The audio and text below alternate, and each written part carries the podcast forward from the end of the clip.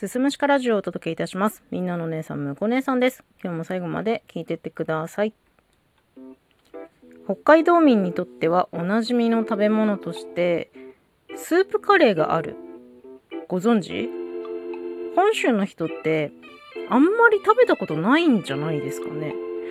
なんか、たまたまですね、あの、さっきやってたテレビで芸能人がね、街ブラ的なロケをやってたんですけど、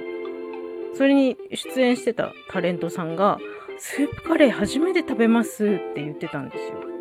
なので今日ね、スープカレーの話しようと思うんだけど、北海道ってスープカレー専門店あっちこっちにあるんですよね。肌感覚としては、ここ15年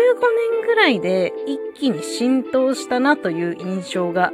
あります。そもそもスープカレーとは何ぞやという話なんですけど、名前の通りスープ状のカレーのことです。だいたいご飯とは別盛りになってます。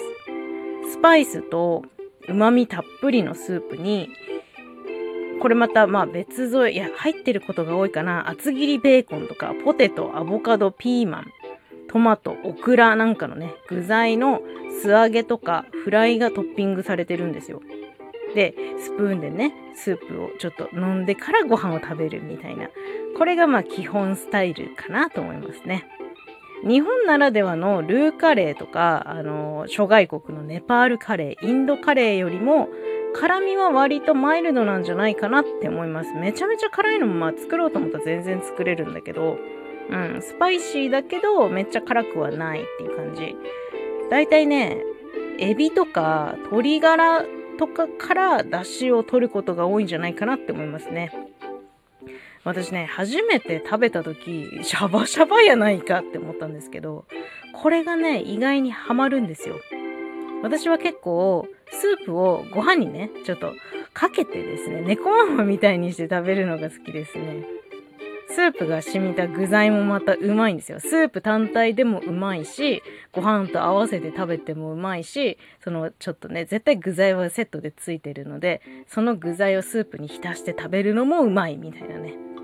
うん。いろんな食べ方できますね。知り合いの店がね、ランチとテイクアウトで出してるスープカレーが私は、まあ一番好きかな。うん、そんなにたくさん食べてるわけじゃないんだけど、そこのすっごい美味しいんですよ。なんですけど、まあ家で作るときは市販の素が売ってるので、それで作りますね。瓶に入ってるものでお湯に溶くだけみたいなやつ。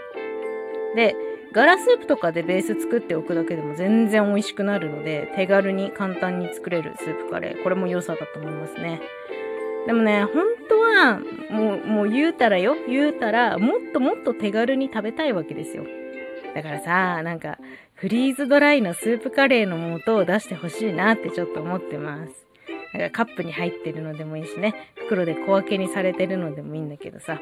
あのフリーズドライのスープあるじゃん？あれの要領でさ、ちょっとスープカレー出してほしいよね。